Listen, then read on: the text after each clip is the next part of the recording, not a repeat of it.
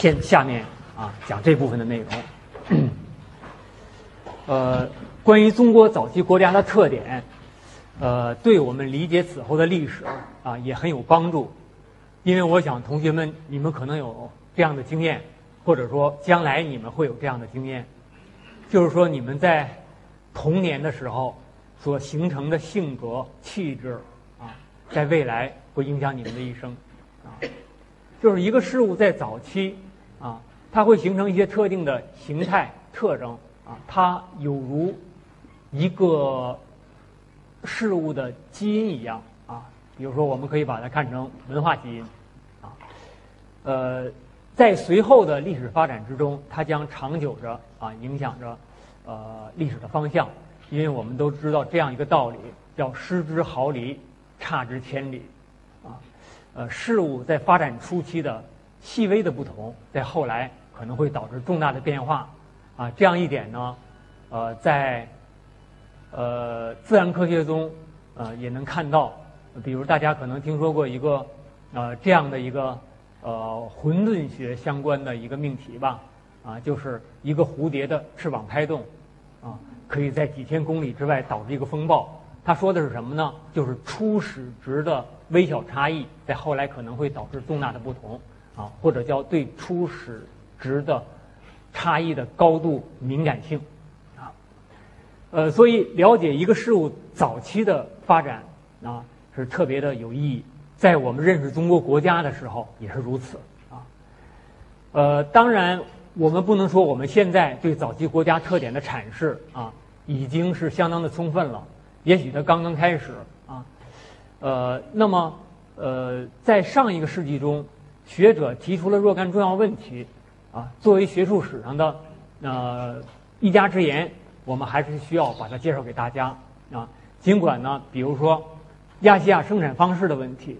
治水国家的问题和血缘纽带的问题，这些问题在目前很可能不是学术的前沿，也不是学术的热点啊，但是。呃，它作为学术史上啊曾经被若干主要的学者呃所思考、所讨论过问题，大家还是有必要有所了解的啊。呃，那么我们首先谈一谈这个亚细亚生产方式的问题。马克思在《政治经济学批判序言》中啊有这样一段话：大体说来，亚细亚的古代的。封建的和现代资产阶级的生产方式，可以看作是社会经济形态演进的几个时代。嗯，除了大家所熟悉的啊，古代封建和资本主义生产方式，这个亚细亚的这个概念啊是什么意思呢？啊，这个马克思提出的这个概念，在后来引起了很多学者的兴趣啊。马克思、恩格斯对此有若干论述，但是他们没有能够完成这一研究，啊，呃，在此后，学者对他的阐释，在上世纪二三十年代就引起了中国学者的兴趣，啊，就是上个世纪二三十年代，中国学者也开始思考亚细亚生产方式的问题，比如一九二七年十一月，中共中央的农业纲领草案就规定，现阶段中国社会结构的。性质是亚细亚生产方式，这个和后来还不相同。后来的定义是什么？大家都知道，叫半殖民地半封建社会，对吧？啊，这是后来的定义。那么直到八十年代，这个讨论仍仍在继续。大家如果到图书馆查一查啊，亚细亚生产方式的话，啊，还有若干 专门的讨论集啊，可以看到，呃，很多主要学者啊都在这个上面发表了意见。呃，相关的学者的意见有四种，一种认为亚细亚社会指的是原始社会，啊，还有一种认为指的是东方式的奴隶制社会，啊，还有一种认为指的是东方式的封建社会，还有一种看法啊，那么认为啊，它既不是奴隶社会，也不是封建社会，而是东方的一种独特类型的社会，啊。后三种的意见显然就凸显了这样一点，就是各个地区、各个民族的历史发展道路是千差万别的啊。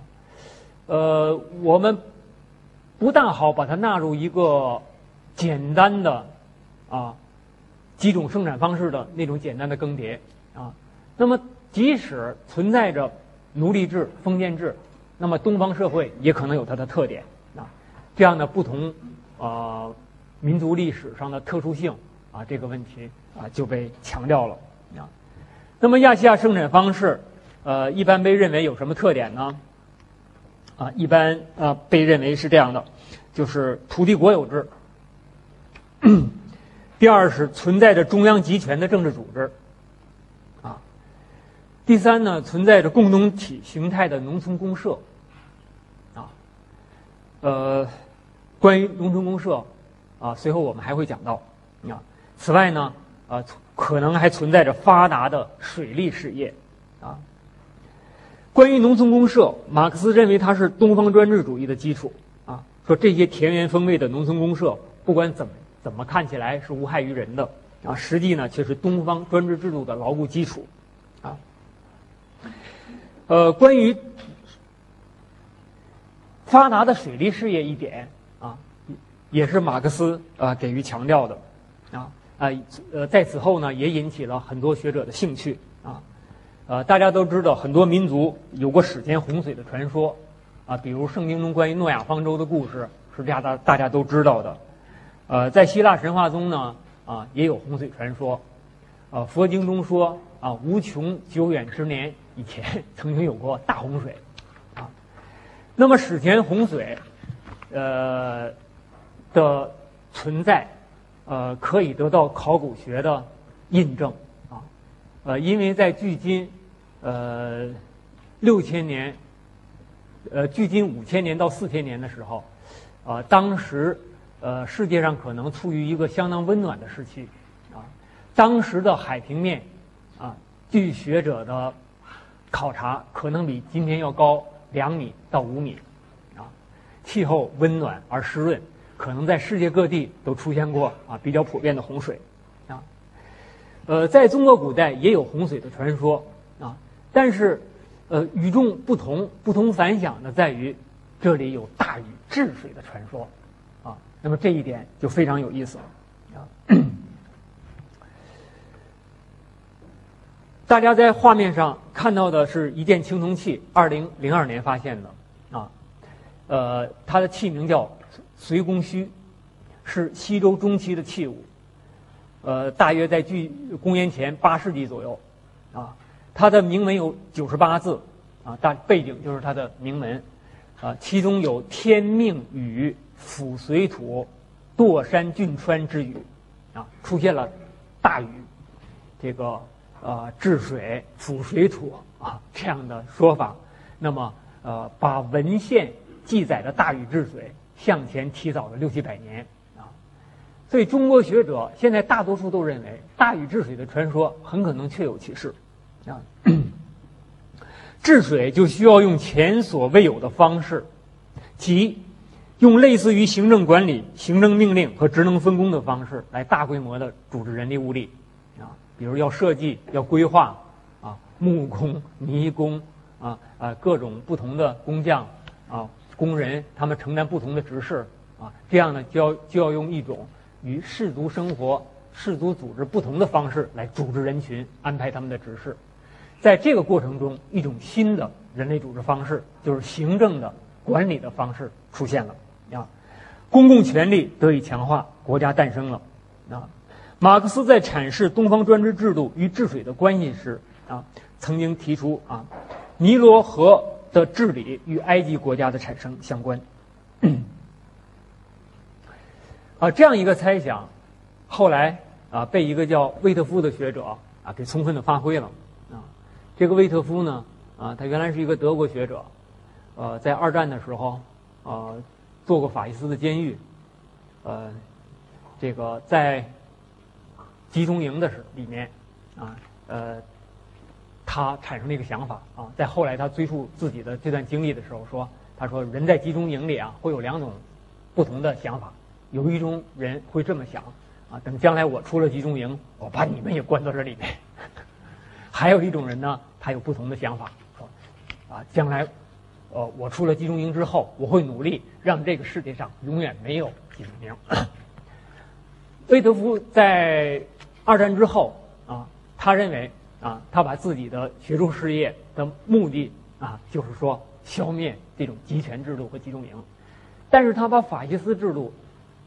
和共产主义制度混在一起看待啊，认为他们都是高度集中化权力的制度啊。后来他到了美国啊，这个在美国从事研究，写作了这本著作叫《东方专制主义》啊。这部书在九十年代初译成中文啊。我当年上大学的时候读的是英文版啊。呃，在这部著作中呢，这个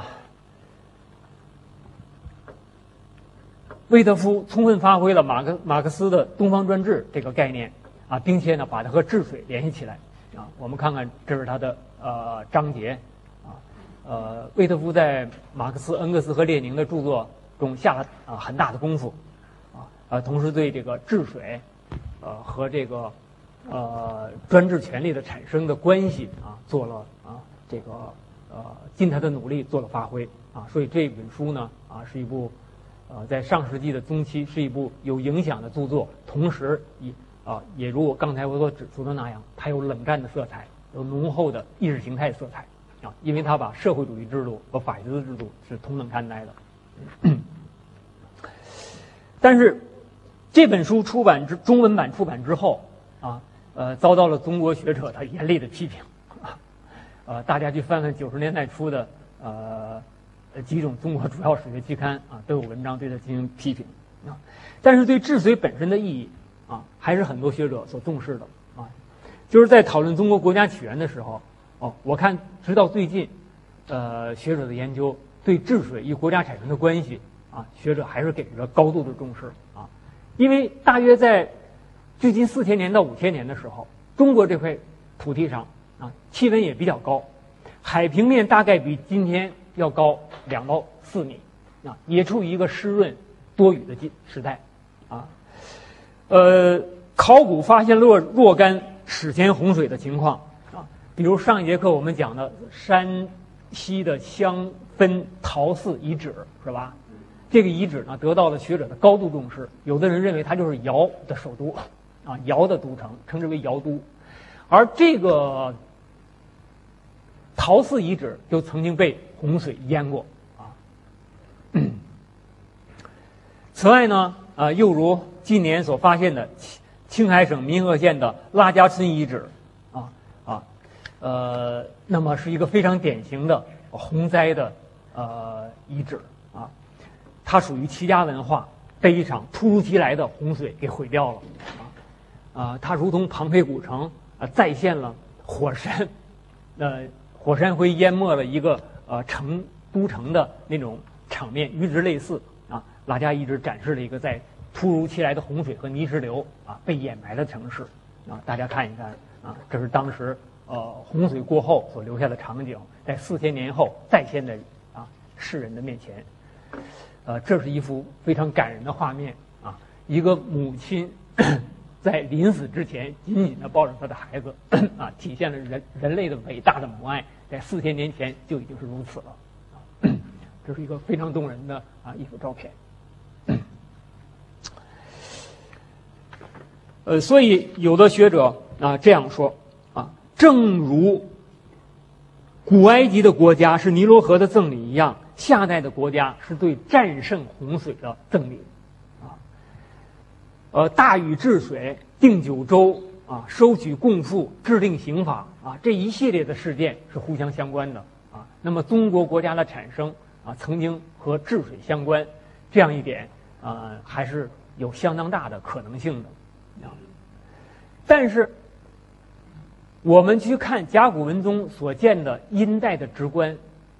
和青铜器中所能看到的周代的直观体系，我们又遇到一个难题，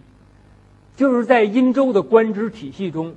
啊，尽管我们看到有发达的官僚制度啊，也有集中化的权力，可是治水的官员不占特殊地位，啊，呃，哈佛大学的人类学教授张光实先生啊。这样给我们啊这样一个呃提供了这样一个判断，把水的控制作为国家权力基础的说法，在三代考古找不到证据。无论在古代中国的考古材料，还是在铭文中，控制水的记载都不算多。这个权力结构是在其他领域发展起来的，啊，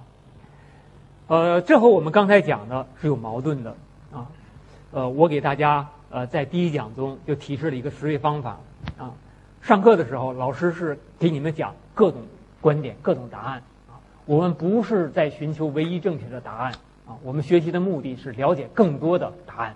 假如哪个同学你说严老师，我在某一本书上又看到另一个说法，我我可以补充补充给你啊，那我就说你是个好学生，现在你是我的老师啊。呃，我们在学习中就是这样，会经常遇到彼此矛盾的说法啊。那我们在思考中也思考不同的说法，他们的理论依据啊，以及它的效力、它的意义啊。比如说，我们是否可以这样理解洪水问题？就是史前洪水，啊，呃，很大可能是存在的。那么治水的事业在很大可能上也是存在的。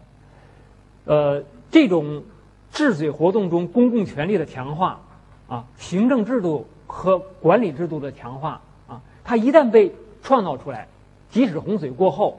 啊，治水事事事业啊到此为止了，那么人们会发现，啊，用这种行政式的。管理式的方式来组织人群啊，能创造一种新的社会制度。在这个时候啊，即使洪水过去啊，那么这种体制它还会被留下来啊。这个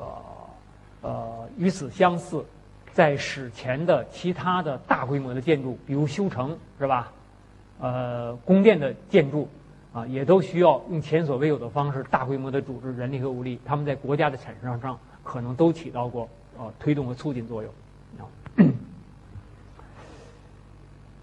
呃，这个就是第二点关于治水社会的问题。第三个呢，我们再阐释一下血缘纽带的问题。呃，上一节课我们提到恩格斯呢，呃，观察国家产生的标准啊，它的标准是两个啊，呃，其中有一个就是地缘组织取代血缘组织，氏族纽带瓦解啊，行政式的。啊，就是类似我们中国后来的郡县乡里制的那种编制啊，取代了血缘组织。呃，当然，恩格斯的那个论断啊，已经相当早了。现在的人类学家，呃，他们在研究国家起源的时候啊，已经呃充分的利用考古资料啊，对一个聚落它复杂到什么程度啊，它的人口啊大致到达到什么规模，呃，分层化到什么程度，我们可以把它看成一个国家啊，都有了非常细密的讨论。呃，但是恩格斯他在总体上伸出的这个原则啊，仍然是很有意思的啊。呃，恩格斯所阐释的这个中国国家，呃，恩格斯所阐释的国家起源的几个途径啊，有三种途径，它可能没有一种可以天衣无缝无缝的用于中国。侯爱庐先生指出，周代保存了两种古老的氏族制度，一种是。统治阶级中的宗法制，一种是，呃，农村中的，呃，农村公社制度，啊，关于农村公社啊，我们讲周代政治制度的时候啊，会再次讲，主要是通过井田制体现出来的，啊，那么这和希腊罗马由地域单位取代了血缘单位，由国民取代了氏族，相当的不同，啊，也就是说，在中国早期国家之中，氏族纽带不但没有被打破，没有被割断，反而获得了政治意义。它特别体现在宗法制和分封制的结合之上，啊，这样一点啊，我们随后还要讲到。呃，在商代其实就已经如此了啊，比如在大家在画面上看到的是形形色色的商代族族徽，那我们就知道在商商代的政权中啊，各种各样的氏族啊，在政治上非常活跃，他们没有因为国国家的产生而地位下降啊，氏族仍然是非常重要的社会单位，而且是政治单位。周代依然如此，所以张光直先生在叙述，呃，在分析周代的政治形态的时候啊，他有这样一个论断非常重要，就是政权组织与亲族组织合一，即政权分配与血缘关系，啊，这就是中国早期国家的啊突出特点啊。那么这样一个特点对此后的中国政治和中国文化都有很大的影响，比如以孝治天下，是吧？这就是用治家的原则来治国，啊，有家国同构啊这个君主要为民之父母啊这样的一些观念啊，呃，这种家国不分家国同构的观念，其实在周代的这种政治形态中呢啊，就孕育着啊它最早的萌芽了啊。为什么中国早期国家组织未能摆脱氏族血缘纽带呢？啊，刚才我们通过呃举了两位学者，就是侯外庐先生和张光直先生的阐释，是吧？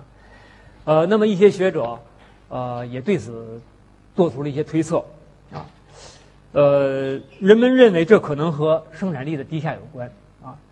呃，尽管从夏代以来就进入了青铜时代，但是大量的青铜器用于铸造兵器和礼器，而不是农具，而不是农具。那么木石工具还被大量的使用着，啊，大家看一看，这是原始的十四复原复原图，啊，呃，这是红山文化所使用的十四，长三十厘米，那这是商代的十四，长二十三厘米，啊，这都多长时间过去了啊？数千年过去了，这样的类似的农具还被使用着，啊，所以张光直先生提出一个很有意思的命题，啊，生产力低下。那么，国家建立在什么样的经济基础之上呢？啊，就不可能建立在发达的商品关系和物质文明的基础上，它建立在政治手段的财富集中，啊，就政治力量非常强大啊。尽管社会生产力比较低下，但是强大的政治力量可以把有限的财富聚集起来来干大事儿啊。就是虽然老百姓很穷，但是这个国家它可能很富。啊，那么在此基础上来支撑一个国家，这叫政治手段的财富集中，啊，这个西亚和欧洲在国家产生的时候已经进入铁器时代了，啊，而中国是在战国以后，铁器在广泛的用于生产领域的。所以侯外庐先生说，中国是在手无寸铁的时时代建国的，低下的生产不能推动商品货币经济，也就不能瓦解氏族纽带。所以国家的建立不是基于经济发展啊。那么张光直先生的说法就是政治手段的财富集中。那么在这种情况下啊。呃，政政治统治就要充分利用一些比较原始的啊原生性的那种社会关系，比如血缘关系、氏族纽带等等啊。中国古代社会的很多重大特点啊都与此相关。呃，但是这样的呃一个看法呃，在历史事实中啊还是遇呃遇到若干难点需要解释。呃，比如商代。嗯，主要使用木石工具啊，这样一个看法。那么，呃，在江西新干大洋洲商代后期墓葬中遇到了反正啊，在这里出土了青铜器四百七十五件，其中农用的工具达到了十一种，五十一件。呃，所以像张光直先生也好，侯外庐先生也好，他们立论的时候，就主要的一个论点啊，就是呃，商周在农业领域中。啊，很少使用金属农具，啊，但是我们看看，啊，这是呃铜爵，啊铜铲，啊呃这些啊很可能就是农具啊。那么这个问题呢，还需要进一步的研究啊，因为不同地区呃它的不平衡性啊也是我们应该充分考虑的，对吧？啊呃，比如江西新干大洋洲的这个呃商代墓葬啊，它有多大的普遍意义？商代的。以及周代的农业生产，呃和商品经济应该如何评价，啊都有待于进一步的研究，啊好，这一讲血缘纽带问题我们就讲到这里。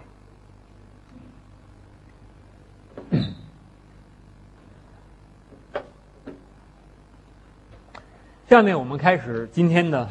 呃第二部分内容，啊也就是本学期课程的第三讲夏商周社会文明。呃，这样一部分内容呢，在我们的教材中啊，不占嗯不占太大分量啊啊，因为它考古的内容比较多啊。但是呢，呃，现在史前和夏商周的考古啊，呃，进展实在是太迅速了啊。呃，总是没多久又有新的重大发现，没多久又有重呃新的重大发现啊，呃，就我们历史领域的历史学者去追踪考古学家、考古学者的工作啊，已经感觉呃眼花缭乱、目不暇接了啊，经常感觉是没有能力呃追踪他们的最新研究啊。但是尤其是夏商周三代，文字的材料相对有限啊，所以如果没有考古的基础啊，那么理解这个时代啊啊就会有重大的呃有重大的遗憾。只凭文献上那么一点记载啊，了解夏商周啊是极其有限的。呃，比如我跟大家在第一节课中说到，是吧？比如我们通过《史记》来了解夏朝、商朝的商朝的话，那我请请你们想一想，司马迁距离的那个时代有多少年了，是吧？啊，而考古它能够提供第一手的材料啊。当然，考古的材料也有它的片面性，嗯，呃，有很多，比如说精神生活方面的东西，它无法充分体现。社会制度方面的东西，它也无法充分体现，所以历史和考古要结合起来，呃，呃，综合分析，才能够让我们较好的啊认识夏商周。呃，本讲打算通过成语与公式，呃，冶铜与冶铁，文字与占卜以及墓葬这四个方面，给大家提供一些线索，啊，就是大家将来阅读的时候，啊，你关注哪些东西啊？这个时代的社会文明。比如再下一讲，我们要讲啊周代的社会政治制度，啊，你们就会有一个基础哦。这样一些社会政治制度，它是建立在这样一个啊物质文化基础之上的。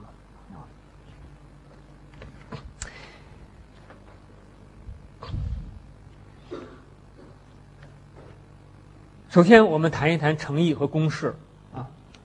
呃，第一个是河南偃师二里头文化。呃，商王朝的存在，由于殷墟的发现，被证实了，啊，这是上世纪最伟大的历史研究成果之一，啊，确实非常了不起，但是夏王朝是否真的存在，学者还有很大的疑问，啊，就是大家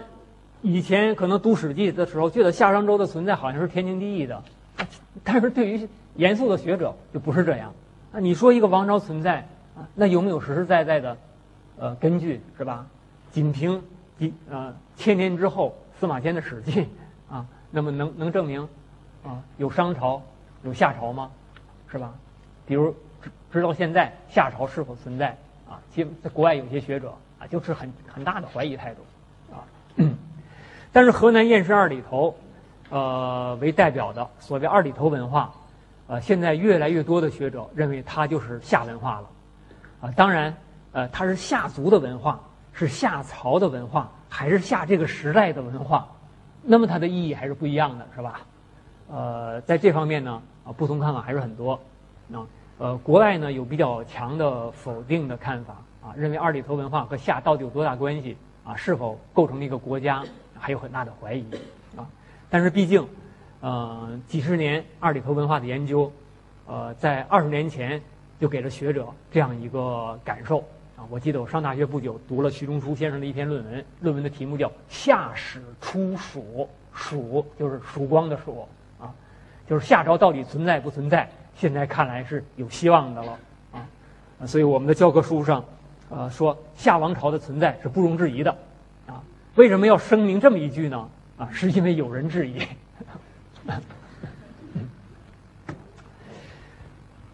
呃，由于我们第一讲没讲啊，呃，所以对二里头文化的意义啊，我在这里就补充交代一下。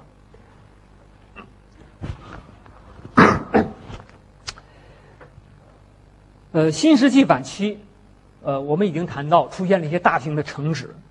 那么在至少在时代上，相当于夏朝的二里头文化发现了宫室。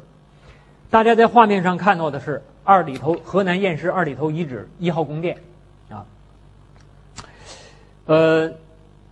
它大约在距今三千八百年到三千五百年左右啊，所以和夏朝的时代大致相当。啊，这个院落东西一百零八米，南北约一百米，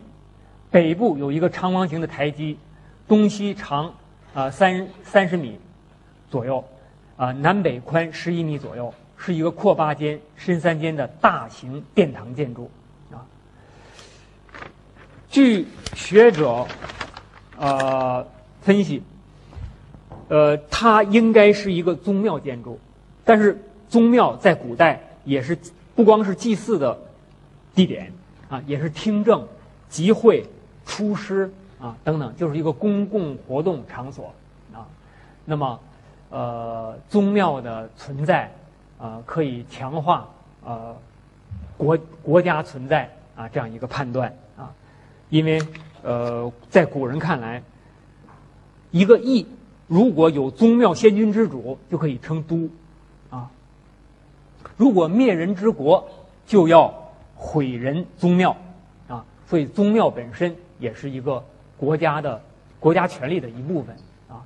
在春秋的时候，有曾经有这样一个故事啊，一个流亡的国君，呃，企图回国啊，他和另一个大臣约定，将来我回国当了国君之后啊，就是说政权就归你了，但是祭祀啊由我来主持。就是说，政权和神权是两个，啊呃，同样是是两个同等重要的权利，啊，呃，这样一个二里头一号宫殿有可能就是一个宗庙建筑，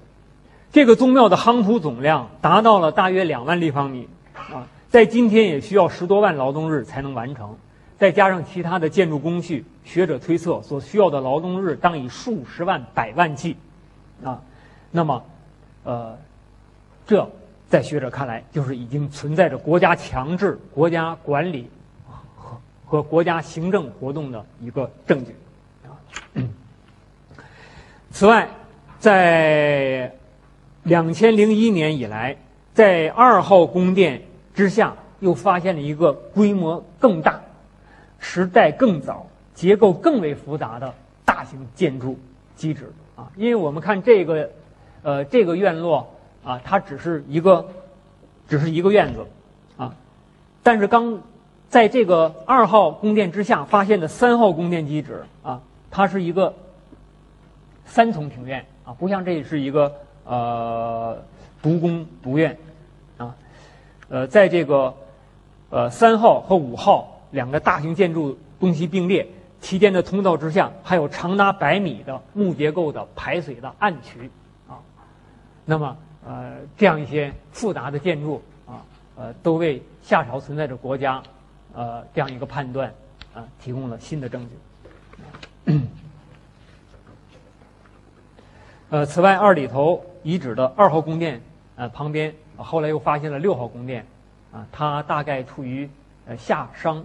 交界的呃时间啊，那么对于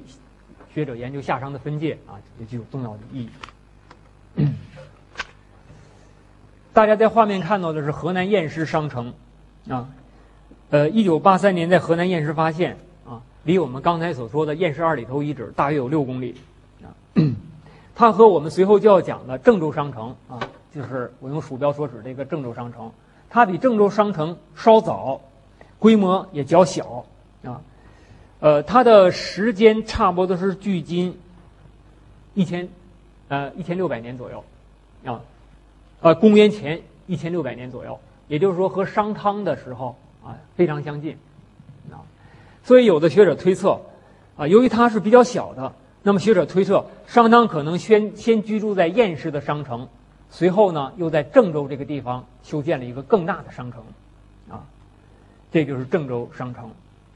啊的一个呃遗址的平面图啊以及宫殿的复原图，啊，郑州商城是一九五五年发现的。边长大约，呃，一千七百到一千八百米，夯土量可以达到八十七万立方米，啊，即使在今天也需要一千三百万个劳动日，啊，在这里还发现了大型的方基制陶制铜的作坊，啊，那么在这里存在着高，呃，存在着一个高度发达的政治实体，存在着发达的国家组织，应该毫无问题。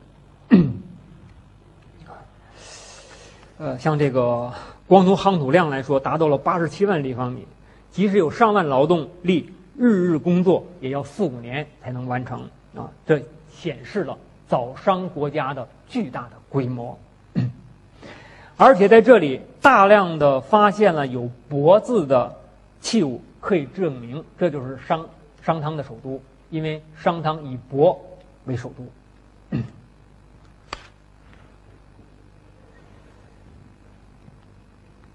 商代后期，呃，首都迁到了殷，啊，大家在画面上看到的就是殷墟，啊，河南安阳殷墟，这是殷墟一个鸟瞰，啊的这个情况。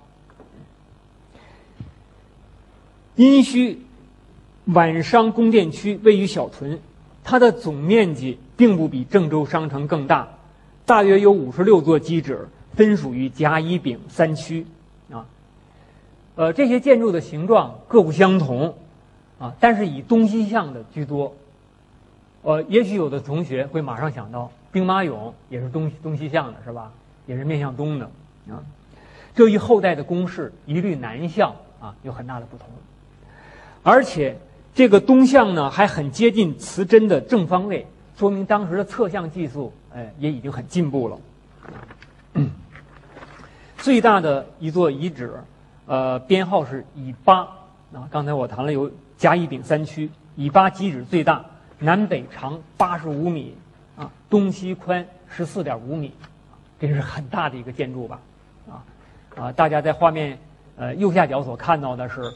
呃，甲区的十号宗庙复原，啊，殷墟的建筑还没有用瓦，屋顶是铺草的。但这绝不意味着建筑的简陋。由出土的白石雕刻的柱下装饰看，我们仍能够联想到它当年的华丽。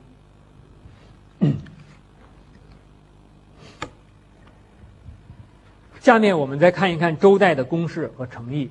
啊，一九七六年，在陕西岐山凤雏村和扶风法门乡招陈村，分别发现了西周早期的大型建筑基址群。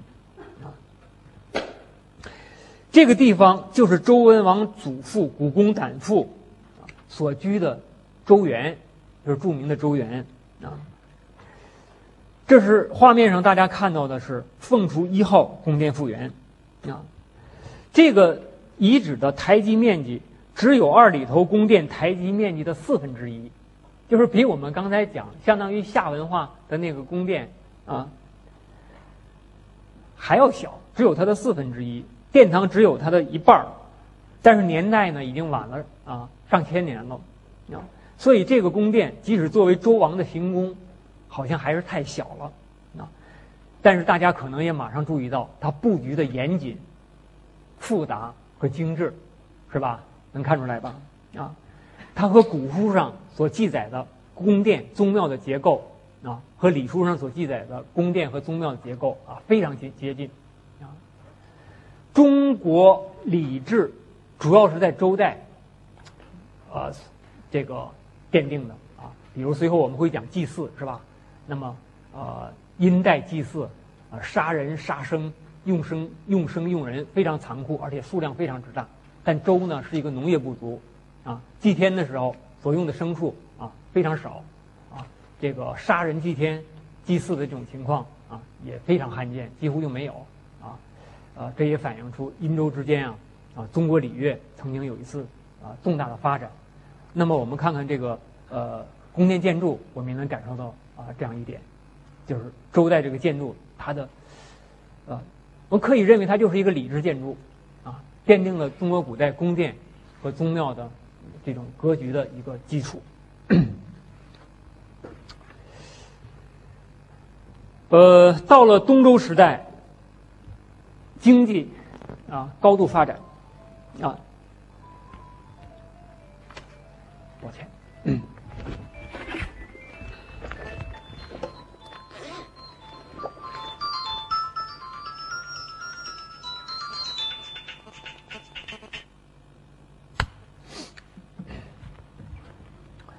呃，由于出这个时候发现的成绩太多啊，我们就无法一一介绍了啊，我们只拿这个呃最后这些宫殿的。呃，最终，呃，战国统统一于秦之后，啊，阿房宫，这个这个咸阳宫，啊，给大家来呃做一个给大家一个印象吧，啊，这是秦的乾阳宫咸阳宫的复原图，啊，我们看起来已经非常之辉煌了，啊，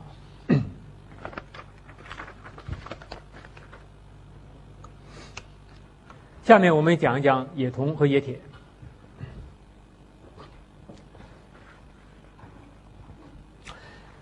人类所利用的金属啊，最初是自然铜，在伊拉克北部的扎维彻米曾经出土了一个自然铜饰，距今大约一万一千年，啊，非常之古老，据说是最早的人类金属制品。至于人工的冶金，那还要经过数千年的发展，啊，红铜，也就是天然铜，它的熔点是一千零八十三度，质地软，不适合制造工具。在美索不达米亚和埃及等地，大概在六千年前进入了红铜时代，并且大约在距今五千年左右的时候进入了青铜时代。青铜呢，就是铜和锡的合金，啊，大家呃在高中的时候学化学，大大概啊都学习过是吧？红铜加锡百分之十五，它的熔点就会降到九百六十度；如果加到百分之二十五的锡。啊，它的熔点就会降到八百度，硬度呢则大大的增加，啊，红铜的硬度是三十五度，如果加锡百分之十，硬度就会增加到一百六十五度，这样的硬度就大大的增加了，啊，仰韶陶窑的温度大约是九百五十度到一千零五十度，而大汶口烧制白陶的窑温能达到一千二百度，啊，那么啊，靠着这样的。啊，窑温啊，要冶炼青铜啊，就毫无问题了啊。所以，在这个时代，马家窑、齐家，呃，马家窑文化、齐家文化、河南龙山文化啊，都发现了很多青铜器。二里头文化已经确定无疑的进入了青铜时代了。嗯，大家在画面上所看到的是河南偃师二里头所发现的铜爵啊，呃，这个铜爵发现了很多很多尊。啊，大的有二十多公分高，啊，小的有十几公分高。冶炼这样铸造这样形状复杂的铜爵，至少需要四块饭，啊，呃，所以它是一个标志性的器物，显示了这个时代啊青铜铸造工艺的啊发达程度。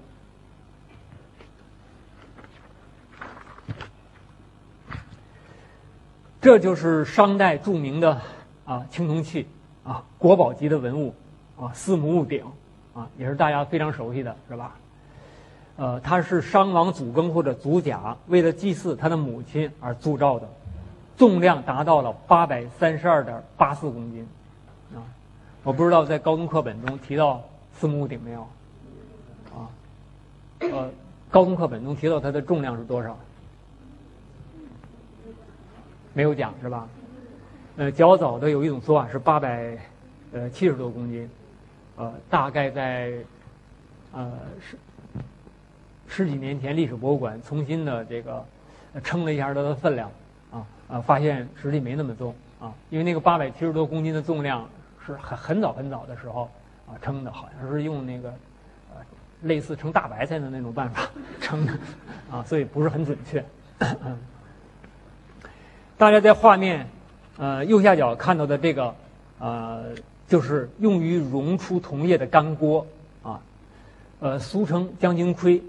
我把它倒过来了，呃，倒过来放在画面上，就是让大家看看它很像一个呃将军的呃盔或者胄，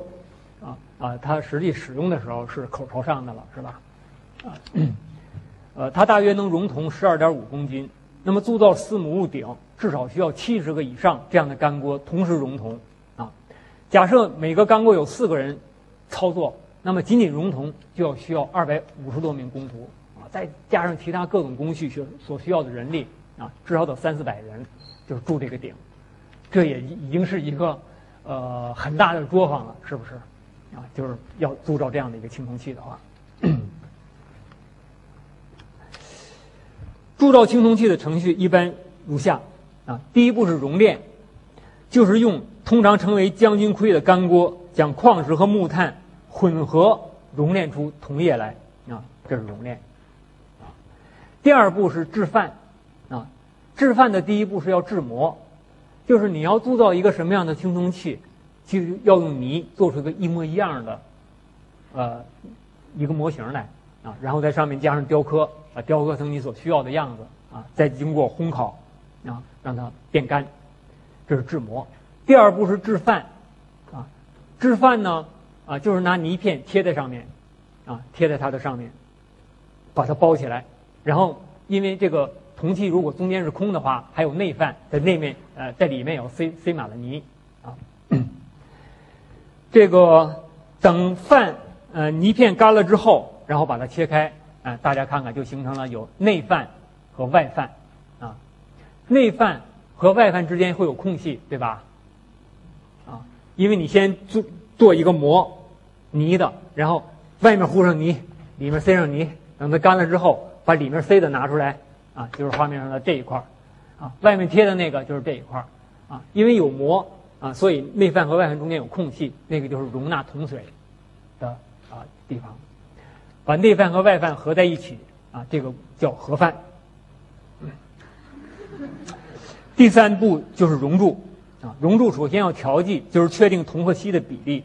一般锡占百分之十七到二十的时候，这个时候的青铜器最为坚韧。如果锡的比例较低，那么这个时候的这个呃铸出来的。铜器就会比较软，但是它色彩很漂亮，金黄色的，啊，比如铸造那个大钟，啊，一般就用啊锡比较低的啊这样的比例。如果锡的比例比较高，铸出来的青铜器啊就会又硬又脆，颜色发灰白，呃，那么呃也有一些特殊的青铜器，呃，比如呃用于取火的那个穗，是吧？啊，就用呃这种比例，还有用于呃做镜子的剑，是吧？啊，也用啊。这样的啊，锡比较高的这样的比例，在调在这个调剂上，古人积累了啊相当丰富的经验啊。随后是精炼，就是用干锅啊炼铜，在这个掌握火候上，先民也积累了丰富的科学经验啊。比如《就考工记》这部书说啊，在精炼铜液的时候，会依次出现啊黑色的烟气啊、黄色的烟气、青白色的烟气。啊，到最后出现了青青色的烟烟气变成青色的时候，啊，就适合铸造了啊，是所谓炉火纯青。最后就是灌注啊，大家看看这是盒饭之后的情况啊，它有洞，然后把铜液灌进去，啊，等它冷却之后，啊，把这个啊饭给打碎，啊，拿出来的这个啊就是铸好的青铜器啊，刚铸好的青铜器呢，上面都是毛茬啊，很粗糙，再经过砥砺。经过打磨，就光彩焕发了。这就是青铜器的制造过程。西周中期出现了一个技术进步啊，就是用用一个模可以翻制很多，呃，翻出翻制出很多饭来，这样就会出现同样的呃青铜器啊。呃，本来在商代的时候，一一器一模啊，一模一范啊，所以青铜器没有重样的啊。周代的就不一样，它会有重样的青铜器。大家在画面上看到的是国宝级的文物四羊方尊，啊，呃，将来大家可以在中国历史博物馆看到它的原物，啊，呃，我把这个羊的头部放大，我们可以看到三层花纹，啊，就是说器上有一层花纹，花纹上面还有花纹，啊，但是我们看这个羊头上还有花纹，这就是三层花纹，啊，这花纹极其富丽，啊，优优美，这个让我们充分领会到啊，中国青铜时代这个工艺啊。的高招水平，啊，也会为我们先民的智慧和这个工艺而感到骄傲啊。下面我们看一些呃青铜器啊，这是著名的曾侯乙墓的编钟啊，这是三三件乐器：大克帛、云纹帛和能源帛啊。呃，钟和帛是差不差不多的乐器，但是名称不同啊。那么为什么一个叫钟，一个叫帛呢？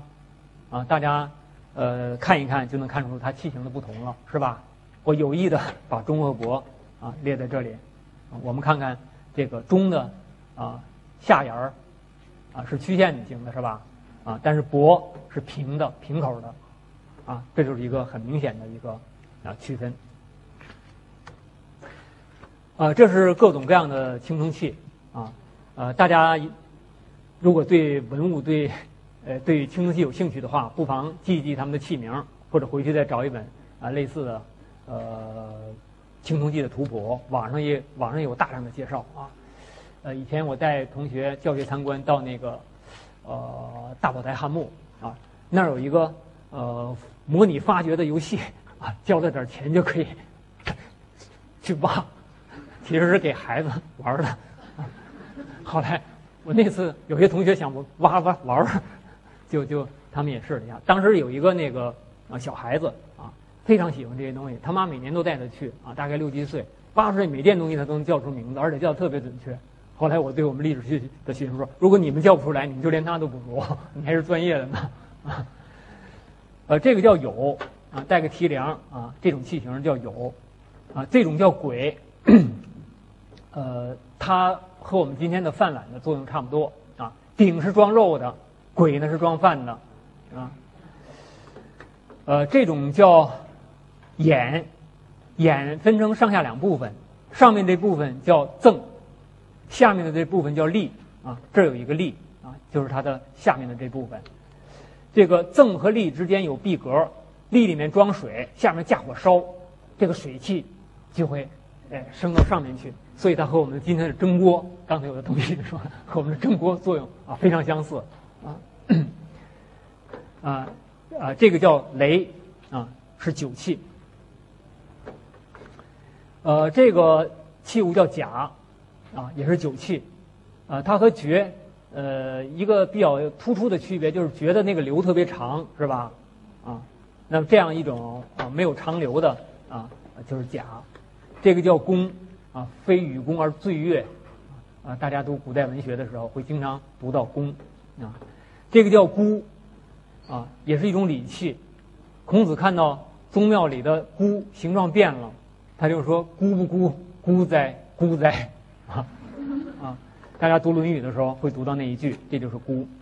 啊，这种叫雉，啊，和孤的器型啊稍微有点不同。这种叫剑，是战国曾侯乙墓所发现的。呃，剑的作用，比如说它可以温酒，啊，还有也可以降温。呃，因为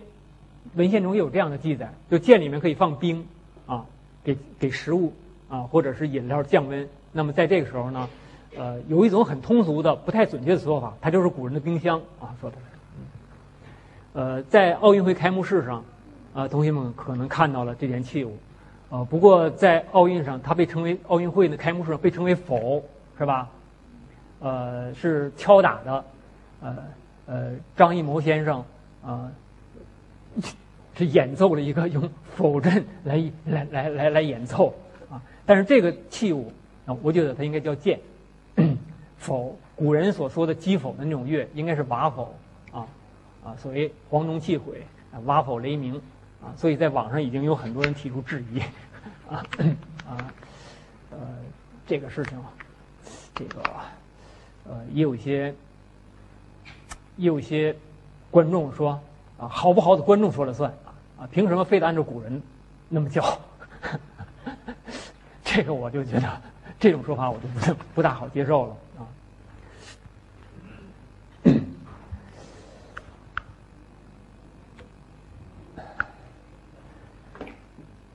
这是曾侯乙墓的那个剑，啊，它里面装着一个否。它的名称虽然叫剑否，其实是两样东西，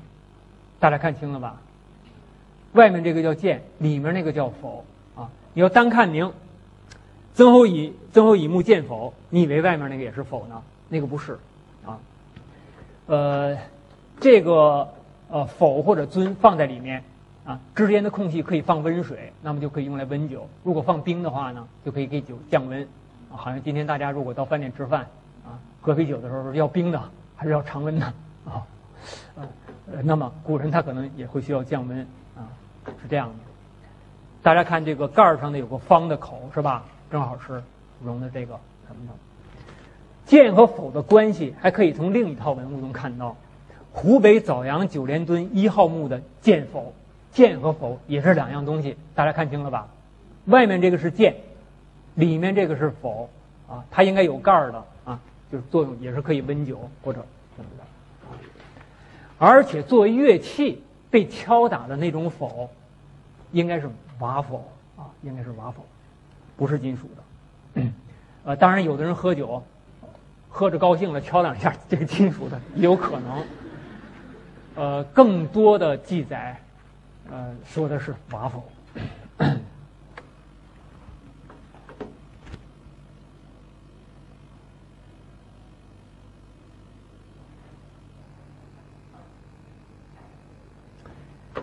这是两件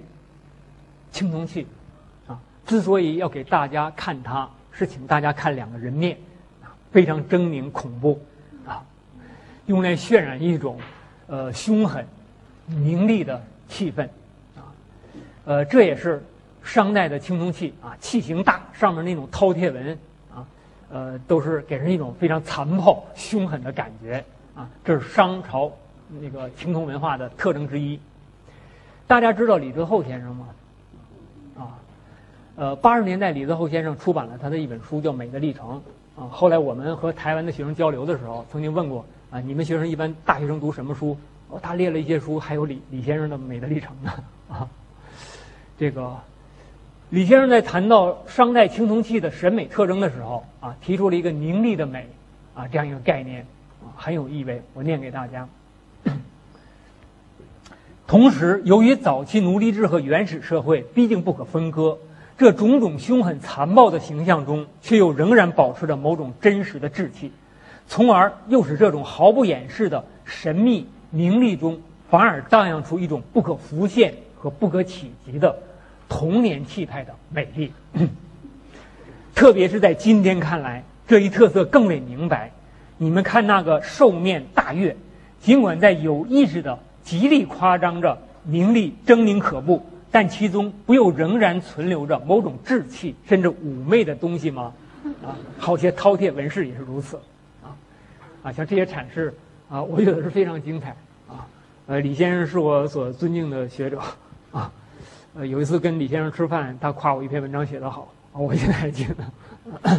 啊。我今天反过来 称赞李先生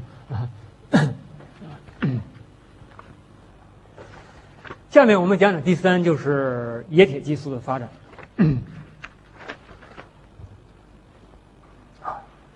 人类早期的使用的铁，呃，主要是首先是陨铁，天上掉下来的啊。经过实验，多数陨铁可以被锻打成器。古埃及在公元前三千年，也就是距今五千年的时候啊，都呃。前王朝的时代，已经有陨铁的串珠被发现了。大约距今四千五百年，西亚地区巴比伦的乌尔王朝墓葬中发现了陨铁制成的小刀。啊，呃，在距在公元前十世纪，也就是距今三千年左右的时候，西亚和南欧开始使用人造的铁器。稍晚的时候，埃及也开始使用铁器了。呃，公元前九到八世纪，两河亚述帝国已经大量的使用铁制的工具、农具。公元前八到六世纪，希腊广泛的使用铁器，啊，这就是希腊国家啊得以诞生的基础。它是以铁器的普遍使用作为基础的，啊，所以侯爱庐先生他有一个看法，他说古希腊国家产生的道路是革命的道路，是以铁器为基础的。而中国呢，是在青铜时代建立国家的，是在手无寸铁的情况下建国的，啊。中国最早使用的铁铁器啊，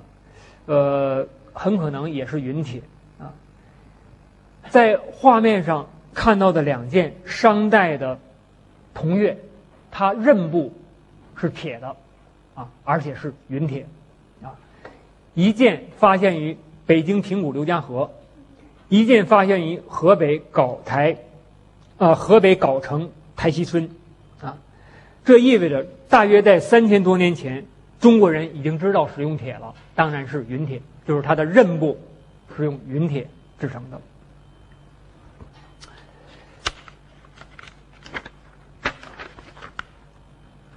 至于人工冶铁，啊，呃，较早的时候。呃，人们在呃春秋中期和早期的墓葬中啊，发现了铁剑，就是下面的这两把啊。一九九零年，在河河南三门峡市上村岭西周国国墓中发现了一柄玉柄铁剑，大约呃是是在公元前八百年的啊的呃制成的啊。那么这样一个呃文物。啊，就是确定无疑的说明，在呃七周的时候啊，中国已经有铁器了啊。至于中国冶铁技术的来源，有人认为来自西亚啊，因为新疆地区更早的时候发现了很多铁器啊。那么中国的冶铁技术呢，可能有西来的成分啊。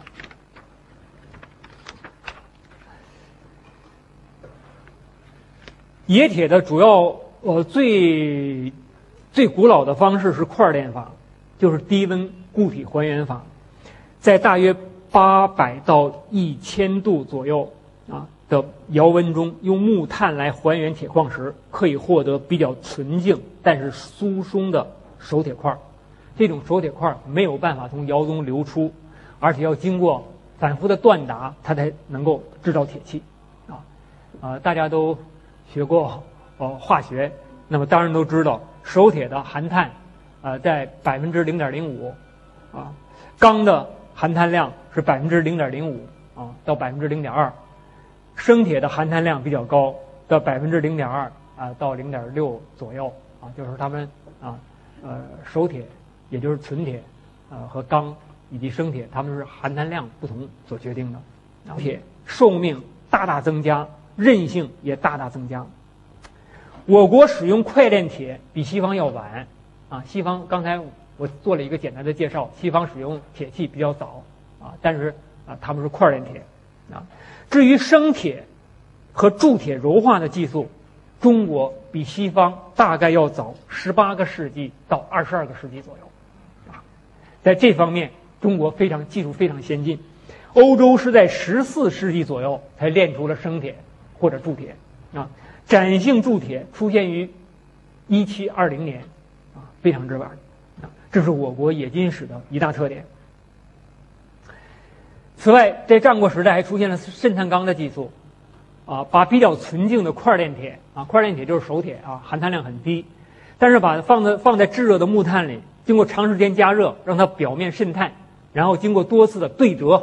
锻打、对折、锻打，这样。碳分子、碳原子就分布在这个啊呃分布在这个在熟铁里逐渐分分布开来了，增加了这个熟铁的碳的含量，对吧？